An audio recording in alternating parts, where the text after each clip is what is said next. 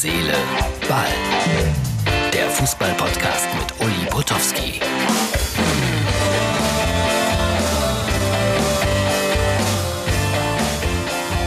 So, die Frage aller Fragen, warum Herz, Seele, Ball heute so spät? Technische Probleme. Und das in diesem Zeitalter. Die Mittwochsausgabe mit Verspätung, weil irgendwas funktionierte nicht. Und ich hoffe, es funktioniert jetzt. Es kann sein, dass die Tonqualität ein bisschen schlechter ist als sonst. Ja, wir haben Mittwoch und äh, ich war unterwegs an der Ostsee, habe zwei schöne Veranstaltungen gehabt mit Wolfgang Bosbach, unter anderem in einem Altenheim. Jawohl, da gehört er hin. Rosenhof hieß das schöner Name. Und die älteren Herrschaften alle deutlich über 70 HSV-Fans. Und bei denen ging es aufwärts. 4-3 gewonnen, ihr wisst es, in Paderborn. Die waren glücklich und zufrieden. Ich dagegen, immer noch Tabellenletzter, aber nur drei Punkte hinter äh, Bayern und drei Punkte hinter Dortmund. Also es läuft doch gar nicht so schlecht. Heute Supercup-Endspiel, keine Frage. Das kann man nicht so ganz ernst nehmen. Aber wir gucken uns das an. Heute Abend im ZDF.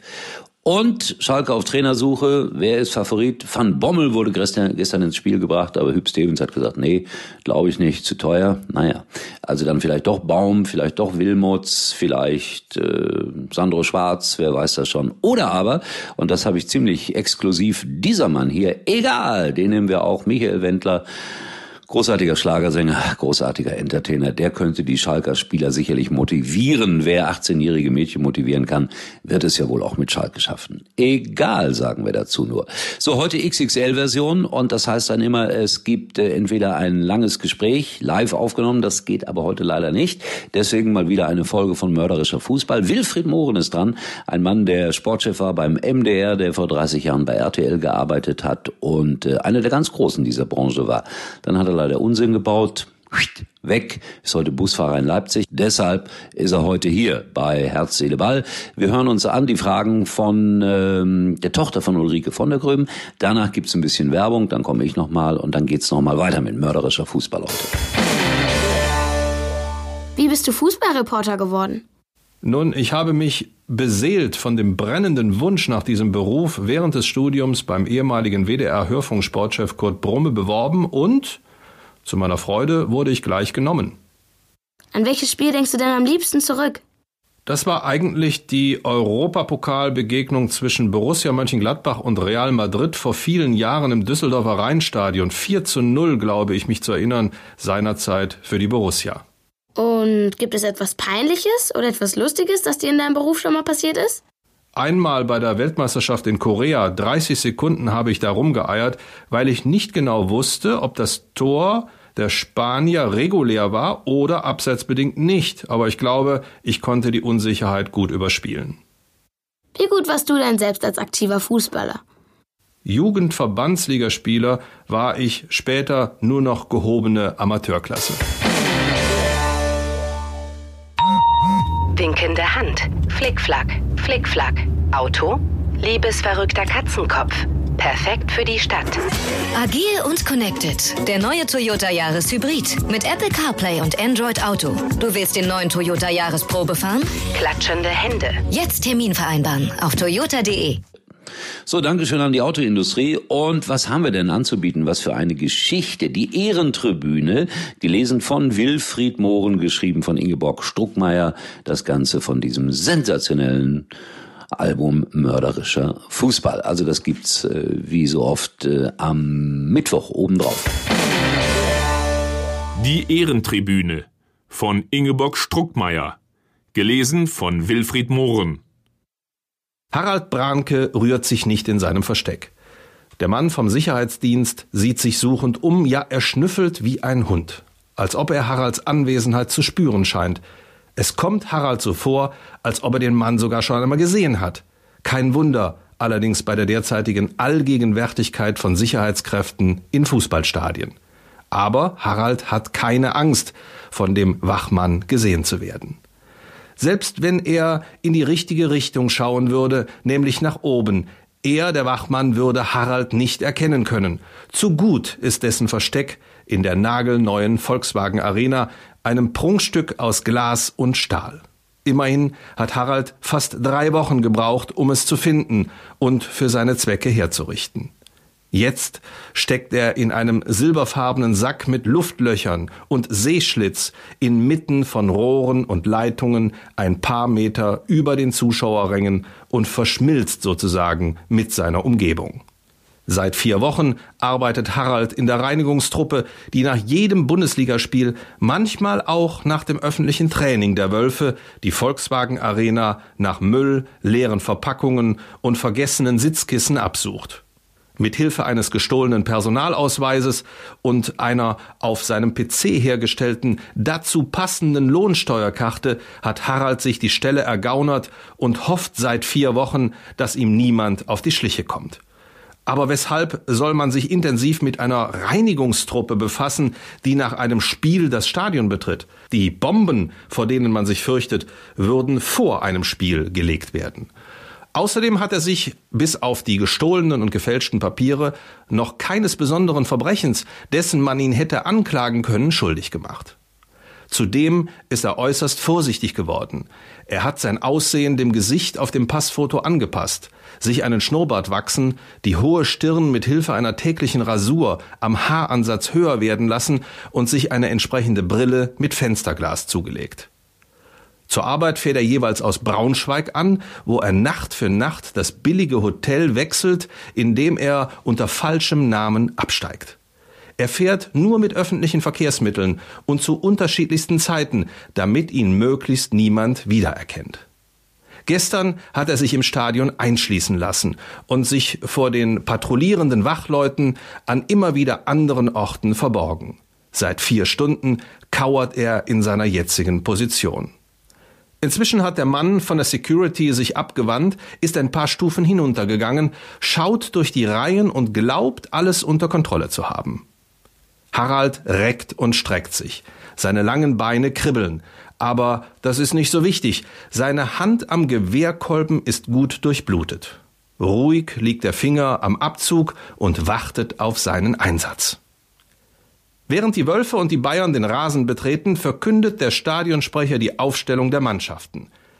Der FC Bayern mit Kahn, Sagnol, Lucio, Van Beuten, Lahm, Pizarro, Van Bommel, Schweinsteiger, Ottel, Mackay, Salihamidzic. Die Bayern-Spieler werden mit dem üblichen Gemisch aus Beifall und Pfiffen empfangen, dann brandet Jubel auf, als die Mannschaft des VfL Wolfsburg genannt wird. Jentsch, Mörle, Madlung, Hofland, Stickmeier, Santana, Sarpay, van der Lechte, Czynowek, Hanke und Macchiadi. Ansonsten herrscht der übliche angespannte Lärm unter den Zuschauern der mit 30.000 Menschen vollbesetzten Volkswagen Arena. Die Sprüche und Songs der Fans sind noch verhalten. Ab und an schwappt eine Laola durch die Reihen. Haralds eigene Anspannung wächst, als jetzt die Promis die Ehrentribüne betreten. Der Vorstandsvorsitzende der Volkswagen AG und seine Gäste, Scheich Hassan al-Sarun aus den Vereinigten Arabischen Emiraten mit seiner deutschen Frau, Silvia, die vor einem Jahr noch Haralds Frau war. Silvia ist in die schwarze Abeja gehüllt, der Kopf mit dem schwarzen Chador bedeckt, der nur die Augen freilässt. Und die wiederum verstecken sich hinter einer dunklen Sonnenbrille, ihre wunderschönen jadegrünen Augen. Harald beißt sich auf die Lippen. Inzwischen hat der Schiedsrichter das Spiel angepfiffen. Harald sieht den rotblonden Schopf von Mike Hanke in der Sonne aufleuchten. Der Star der Wölfe ist zurzeit in richtig guter Form, will wohl gleich zu Beginn zeigen, dass er sich von den Bayern nicht beeindrucken lässt. Zunächst kommt es zwar zu einem vorsichtigen Abtasten der beiden Mannschaften, dann aber ergibt sich eine frühe Torchance durch Hanke. Die Menge im Stadion hält für ein paar Sekunden den Atem an, dann jault sie auf, als der Ball sich von oben auf das Tornetz senkt. Genau diesen Lärm braucht Harald. Er richtet sein Gewehr mit dem Zielfernrohr auf Silvia. Schon sieht er die Zeitungsüberschriften in den Wolfsburger Nachrichten vor sich. Terroranschlag auf Scheich und seine Frau. Erstmals wird ein Regierungsmitglied der Vereinigten Arabischen Emirate vermutlich durch islamistische Terrorgruppe getötet. Dabei ist alles ganz anders. Vor zwei Jahren war Harald Brahnke als Bauingenieur nach Dubai gegangen mit ihm seine junge Frau Silvia. Beide waren sie beeindruckt von der beinahe synthetischen Welt, der sie sich ausgesetzt sahen. Harald bewunderte den grenzenlosen Bauboom. Silvia genoss den luxuriösen Lebensstandard. Hatten sie anfangs in einem Superhotel gewohnt, bekamen sie nach kurzer Zeit ein Haus zur Verfügung gestellt, mit dem entsprechenden Personal. Harald hatte zu tun, er war in einer Arbeitsgruppe von Bauingenieuren, die bis 2010 das höchste Gebäude der Welt erstellen soll, 1500 Meter hoch.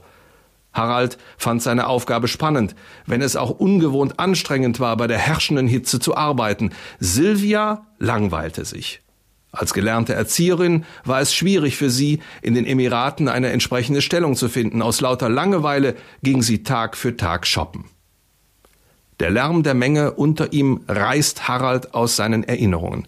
Er wendet seine Aufmerksamkeit wieder dem Spielfeld zu. Die Bayern haben sich vor dem Tor der Wölfe versammelt und machen kräftig Druck.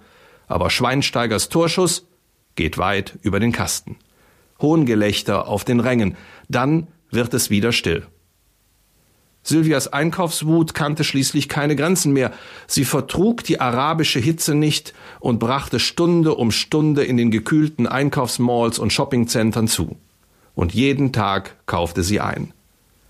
Es gibt so tolle Sachen hier, verkündete sie am Abend, wenn Harald verschwitzt und erschöpft von seinen Baustellen zurückkam. Das sehe ich, murmelte er und warf einen kurzen Blick auf die neue Prada-Tasche und die teuren Tots-Schuhe. Er hatte zwar keine Ahnung von Designern, aber dass diese Schuhe teuer gewesen waren, das sah man aus zehn Metern Entfernung. Die Bayern in ihren auch nicht gerade billigen Fußballschuhen, bei den Stars meist handgefertigte Modelle, scheinen etwas lustlos, fangen sich durch einen Schuss von Jonathan Santana beinahe das erste Tor ein.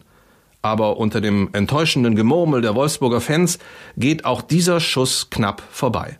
Die Wölfe lassen sich nicht entmutigen, stürmen weiter gegen die Bayernabwehr an und schließlich schießt Hanke den verdienten Führungstreffer. Harald zieht den Abzug ein wenig durch. Der frenetische Jubel der Zuschauer hätte ausgereicht, um seine Schüsse zu übertönen, aber in den wenigen Augenblicken, in denen er sich von den dramatischen Szenen auf dem Spielfeld hat mitreißen lassen und sein Ziel aus den Augen verloren hat, ist Silvia verschwunden. Typisch, denkt er, gerade wenn es spannend wird, geht sie zur Toilette. Sie hat sich noch nie für Fußball interessiert. Du könntest dich ja mal für meinen Tagesablauf interessieren, hatte Harald eines Abends gesagt und sie vorwurfsvoll angesehen. Es läuft, weiß Gott, nicht alles so glatt, wie du vielleicht denkst. Dazu diese Julihitze, in der Sonne über 40 Grad, das bleibt nicht gerade in den Kleidern hängen. Über diesen Worten war ihm der Kopf auf die Brust gefallen und er war eingenickt. Donna Karan, hörte er Silvia sagen, fuhr schuldbewusst auf und sprudelte los. Donna Karan? Eine neue Freundin?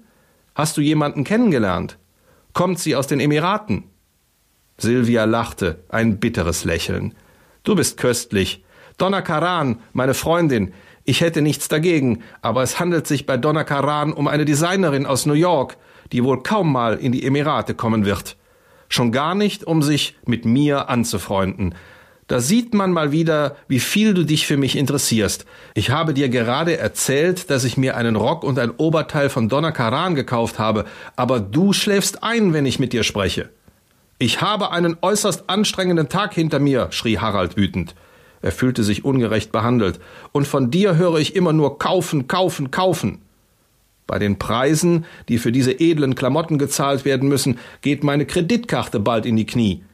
Selbst wenn ich hier wirklich gut verdiene, dafür, dass du dir jeden Tag irgendeinen teuren Mist kaufst, reicht es auf Dauer einfach nicht. Außerdem kann ich nicht nur einfach meine Ölquellen sprudeln lassen, sondern muss für mein Geld hart arbeiten. An diesem Abend gingen sie das erste Mal unversöhnt ins Bett. Zwar versöhnten sie sich ein paar Tage später, aber diese Versöhnung war nur halbherzig. Irgendetwas war zwischen Harald und Silvia zerbrochen. Lange Zeit hatte Harald gehofft, diesen Bruch kitten zu können, aber dann kam die Einladung eines Scheichs an seine Firma, da waren auch er und seine Frau gebeten. Harald richtet den Gewehrlauf auf das Gesicht des Scheichs. Umhüllt von der traditionellen Gutra die locker auf die weiße Dishdascha fällt, das vom Hals bis zu den Füßen reichende lange weiße Gewand, ist es das gut geschnittene Gesicht eines freundlichen Mannes, eines Arabers, eines Ölmultis, der offensichtlich keinerlei Sorgen hat. Im Augenblick unterhält er sich mit dem neben ihm sitzenden Vorstandsvorsitzenden des Volkswagen-Konzerns, lächelt, scheint dabei das Spiel auf dem Fußballfeld aufmerksam zu verfolgen. Die Wölfe sind in einen richtigen Spielrausch verfallen, aber auch ein weiteres Mal Jonathan Santana wie auch ein paar Minuten später Macchiadi in der letzten Minute der ersten Halbzeit können zur Enttäuschung der Wolfsburger Fans kein weiteres Tor erzielen. Silvia kehrt erst nach der Halbzeitpause wieder zurück auf ihren Platz. Sie scheint Harald in dem langen schwarzen Mantel noch zierlicher, als er sie aus Dubai in Erinnerung hat. Der Abend, an dem das Fest beim Scheich stattfand, hatte dem Leben und der Ehe von Harald und Silvia die entscheidende Wende gegeben. Während Harald überhaupt keine Lust auf diese Fete hatte, weil er viel zu müde war, freute sich Silvia sichtlich über die Abwechslung. Sie brachte Stunden im Bad zu, richtete sich sorgfältig her, schminkte sich und zog sich so exquisit an, dass Harald der Atem wegblieb über ihre Schönheit. Silvia registrierte seine Bewunderung, sagte mit einem kühlen Lächeln, da siehst du, wie wichtig meine Freundinnen Prada, Escada und Donna Karan für mein Aussehen sind. Harald senkte den Blick und schwieg. Du bist es, die schön ist, und wenn du den sprichwörtlichen Kartoffelsack tragen würdest, hätte er sagen wollen, aber in Anbetracht von Silvias eisiger Miene brachte er es nicht über die Lippen. Ein Chauffeur des Scheichs holte sie mit einem Maybach ab, unterwegs sprachen Harald und Silvia kein Wort miteinander. Jeder sah auf seiner Wagenseite zum Fenster hinaus und betrachtete die gigantischen Hochhäuser mit ihren blanken Fassaden, die riesigen Baustellen, auf denen rund um die Uhr gearbeitet wurde. Sie hatten Zeit dazu, denn immer wieder blieb der Maybach in einem Stau stecken. Ein paar Straßen sollten sie mal bauen, murmelte Harald in sich hinein, aber dafür ist kaum Platz mehr. Sie müssten schon übereinander gebaut werden. Silvia sagte nichts. Auch jetzt, als das Spiel wieder angepfiffen wird und sie ihren Platz auf der Ehrentribüne eingenommen hat, zeigt sie kein erkennbares Interesse an dem Geschehen auf dem Platz. Harald richtet auch erst nach dem Pfiff des Schiedsrichters sein Augenmerk wieder auf die Spieler und ihre Aktivitäten. Er hat ihre Rückkehr aus den Kabinen kaum wahrgenommen, so tief ist er in seinen Erinnerungen versunken gewesen. Er will sich zusammenreißen, will zurück aus der Vergangenheit, sich ganz auf die Gegenwart konzentrieren. Zu oft hat er die Geschehnisse bei der Einladung des Scheichs Revue passieren lassen. Er fixiert das Gewehr wieder auf Silvia und ist doch schon wieder in der Vergangenheit. Silvia schien dem Scheich zu gefallen. Es waren nur wenige Frauen unter den Gästen und Silvia, blond, mit ihren jadegrünen Augen, war aufsehenerregend. Offensichtlich legte sie es auch darauf an. Wollte sie zunächst vielleicht Harald nur eifersüchtig machen, so schien es im Laufe des Abends, als entferne sie sich immer weiter von ihm, als wäre es ihr egal, was er dachte. Sie unterhielt sich ausführlich mit dem Scheich, was dieser zu genießen schien. Als der Maybach sie spät in der Nacht nach Hause zurückbrachte, sprachen sie wiederum nicht miteinander, obwohl Harald am liebsten seine Wut und Eifersucht herausgeschrien hätte. Silvia hatte sich ganz in sich zurückgezogen und wirkte abwesend. Harald hatte das Gefühl, er würde gar nicht zu ihr vordringen können. Auf dem Platz drängen jetzt die Gäste von der Isar. Die Wölfe lassen sich zurückfallen und verlegen sich ganz auf die Abwehr und sind erfolgreich dabei. Die Bayern können selbst Standardsituationen nicht nutzen, wie zum Beispiel einen Eckstoß von Roy Mackay, der abgeblockt wird. Auch den Wolfsburgern gelingt es nicht, zwei gute Chancen durch Kahan und den eingewechselten Hogendorp zu nutzen. Ansonsten plätschert das Spiel so dahin. Wie seine Ehe mit Silvia nach der Fete beim Scheich. Er arbeitete beinahe ununterbrochen. Silvia ging weiterhin in ihre geliebten Shoppingcenter. Sie trafen sich eigentlich nur hin und wieder zu den Mahlzeiten, die vom Personal zubereitet wurden. Silvia war aus dem gemeinsamen Schlafzimmer ausgezogen, und es herrschte Stille zwischen ihnen. Keine friedliche Stille, sondern eine angespannte, ungesunde Stille. Silvia kaufte offensichtlich weiterhin im großen Stil ein. Sie trug ständig neue Klamotten der bekanntesten Designer. Einige der Namen hatte Harald inzwischen schon gelernt. Harald betrachtete Silvia durch das Zielfernrohr. Auch jetzt trägt sie vermutlich sündhaft teure Kleider, die man aber wegen des schwarzen Umhangs nicht sehen kann. Die Marke des Täschchens, das sie von der Schulter baumeln lässt, kann er auf die Entfernung nicht erkennen. Harald sagte nichts mehr zu ihren Einkäufen. Er selbst gab aus Zeitmangel so gut wie kein Geld aus und hoffte, dass sein Bankkonto Silvias Kaufrausch aushielt. Wie groß war sein Erstaunen, als die neueste Abrechnung nur Minibeträge aufwies. Wie machst du das? fragte er. Du gibst kein Geld aus und hast trotzdem beinahe jeden Tag einen neuen Fummel an. Wieso gebe ich kein Geld aus? Silvia klang schnippisch. Es gibt ja schließlich nicht nur dein Geld. Harald spürte, wie er sich verfärbte. Wie meinst du das? Wessen Geld gibst du aus? Silvia hob die Achseln und ging aus dem Zimmer. Harald stürmte hinter ihr her, packte sie bei der Schulter. Du gibst das Geld des Scheichs aus, schrie er sie an. Silvia schüttelte ihn ab wie ein lästiges Insekt. Und wenn schon? Nutte, sagte Harald leise. Silvia schlug ihm ins Gesicht. Ich will mich ohnehin scheiden lassen. Ich wollte es dir schon länger sagen, aber wir sehen uns ja kaum. Hassan sehe ich öfter als dich, obwohl auch er viel zu tun hat. Hassan al-Sarun also hatte ihm seine Frau weggenommen. Sie hatte sich nehmen lassen. Am nächsten Tag war Silvia verschwunden. Harald suchte sie nicht. Er hätte ohnehin nirgendwo eine Auskunft bekommen. In einer Zeitung las er von der aufsehenerregenden Verbindung des Scheichs mit einer schönen deutschen Blondine. Harald kündigte bei seiner Firma. Er brach alle Brücken hinter sich ab und versuchte nach Deutschland, zurückgekehrt, ein neues Leben anzufangen. Ohne Silvia. Es dauerte Monate, bis Silvia seine Adresse ausfindig gemacht hatte, nur um ihm die Scheidungspapiere zustellen lassen zu können. Harald stimmte all ihren Bedingungen zu. Die Scheidung war ohne Probleme ausgesprochen worden, Harald war bei der Verhandlung gar nicht anwesend. Irgendwann bekam er die Scheidungsurkunde zugeschickt. Manchmal hatte er das Gefühl, beobachtet zu werden, nicht allein zu sein mit seinem Schmerz und seiner Wut. Immer dann hatte er die Wohnung gewechselt, war in eine andere Stadt umgezogen. Er hatte gehofft, dass durch die Einsamkeit und Ruhe, die er sich aufzwang, seine Wut auf Silvia und den Scheich weniger würde. Das Gegenteil war der Fall. Jeden Morgen, wenn er aufwachte, schien sein Hass gewachsen zu sein, schließlich ins schier Unermessliche, so dass alles in ihm nach Rache schrie. Im Stadion ist es nach einer gefährlichen Situation vor dem Wolfsburger Tor ruhig geworden. Torhüter Jentsch hat nichts mehr zu tun, wartet wie alle auf das Ende der Partie, den ersten Sieg der Wölfe über die Bayern seit zehn Jahren. Das Jubelgebrüll der Zuschauer würde Harald für seine Schüsse nutzen können, nachdem sich ja nur die eine Chance bei Mike Hankes Tor geboten hat und Silvia während dieser Gelegenheit nicht auf ihrem Platz gewesen ist. Jetzt sitzt sie da, ruhig, offenbar völlig entspannt. Zuerst würde er sie erschießen, dann den Scheich, ganz schnell hintereinander, wie eine Doublette beim Tontaubenschießen. In dem anschließenden Tumult würde Harald ohne weiteres entkommen können. Das Gewehr würde er in seinem Versteck lassen.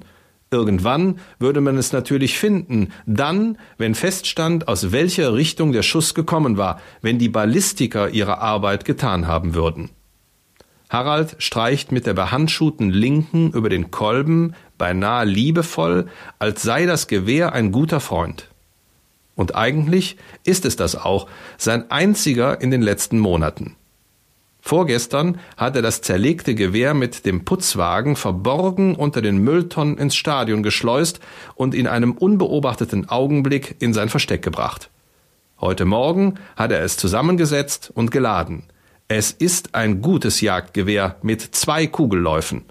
Nachdem er vor Monaten in einer Zeitung gelesen hat, dass Scheich Hassan al-Sarun mit seiner neuen Frau nach Wolfsburg kommen würde und sich unter anderem das Fußballspiel gegen Bayern München ansehen würde, hat Harald das Gewehr aus einer abgelegenen Hütte in den bayerischen Bergen gestohlen und sorgsam bei sich zu Hause aufbewahrt. Geschossen hat er immer schon in seinem Leben. Früher mit der Luftbüchse, später bei der Bundeswehr mit dem Karabiner. Und er ist ein guter Schütze. Allerdings hat er noch niemals auf ein lebendes Ziel geschossen. Das würde er heute zum ersten Mal tun. Aber er ist nicht nervös deshalb. Er ist sich seiner Sache ganz sicher. Sicher, dass er beide Schüsse ins Ziel bringen würde. Immer noch liegt seine Hand ruhig am Abzug, zittert kein bisschen. Der Schiedsrichter lässt zwei Minuten nachspielen. Die übliche Nachspielzeit. Es hat keine besonderen Vorkommnisse gegeben. Die würden erst noch kommen. Allerdings nicht auf dem Fußballfeld. Harald schluckt, fährt sich mit der Zunge über die trockenen Lippen, nimmt einen kleinen Schluck aus seiner Trinkflasche. Einen Schnaps hat er schon vor einer Viertelstunde getrunken. Oft erprobtes Zielwasser. Für alle Fälle, damit es auch ganz bestimmt klappt. Die letzten Sekunden. Jetzt bleibt nicht mehr viel Zeit für den Ausgleichstreffer der Bayern.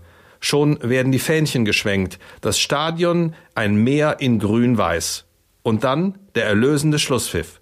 Die Wölfe reißen die Arme hoch und fallen sich um den Hals. Grenzenloser Jubel braust durch die Zuschauereien. Die Bayern lassen die Köpfe hängen. Harald packt das Gewehr fester. Er blickt durch das Zielfernrohr in Silvias verhülltes Gesicht, senkt den Lauf ein wenig, zielt auf ihre Brust, ihr Herz. Fast hat er den Finger durchgedrückt, da bemerkt er eine Bewegung. Silvia hatte die Sonnenbrille abgenommen. Silvia? Harald blickt in ein paar große, dunkelbraune Augen, eingerahmt von schwarzen Kajalbalken. Er lässt das Gewehr sinken. Wo ist Silvia? Ein plötzlicher, fester Druck in seinem Genick lässt ihn zusammenzucken. Aufstehen! zischt es hinter ihm, eigentlich über ihm. Harald verharrt ungläubig. Er muss sich verhört haben. Aufstehen wird's bald, das Gewehr ist sowieso nicht mehr geladen. Harald zieht den Abzug durch. Ein hohles Klicken, sonst nichts. Er rappelt sich hoch. Eine Hand reißt an seinem Seeschlitz, zerrt die tarnende Silberhülle von seinem Kopf, so dass er unsanft gegen eine Rohrleitung stößt. Der Wachmann. Harald ist in seiner Verpackung beinahe wehrlos, hat aber ohnehin keine Chance mehr. Hinter dem Wachmann sieht er etliche Polizisten, die ihre Pistolen auf ihn gerichtet halten. Die Zuschauer bekommen in ihrem Freudentaumel von den Ereignissen um sie herum gar nichts mit. Einige Meter unter sich sieht Harald plötzlich eine Gestalt in einem eleganten weißen Hosenanzug. Mit dem Rücken zum Spielfeld und den Zuschauerrängen starrt sie ihn an. Jadegrüne Augen starren ihn an. So, Dankeschön an äh, Wilfried, der das schön gelesen hat damals. Jetzt empfehle ich euch noch Facebook und äh, wie heißt das andere, Instagram. Morgen dann mehr Fußball. Ich gucke natürlich auch Dortmund gegen Bayern, ist ja klar. Und jetzt hoffe ich, dass das einigermaßen geklappt hat. Das macht einen verrückt, wenn die Technik nicht funktioniert. In diesem Sinne, Freunde, ich grüße euch. Wir sind morgen hoffentlich wieder störungsfrei für euch da. Uli war übrigens mal Nummer 1 in der Hitparade. Eigentlich können Sie jetzt abschalten.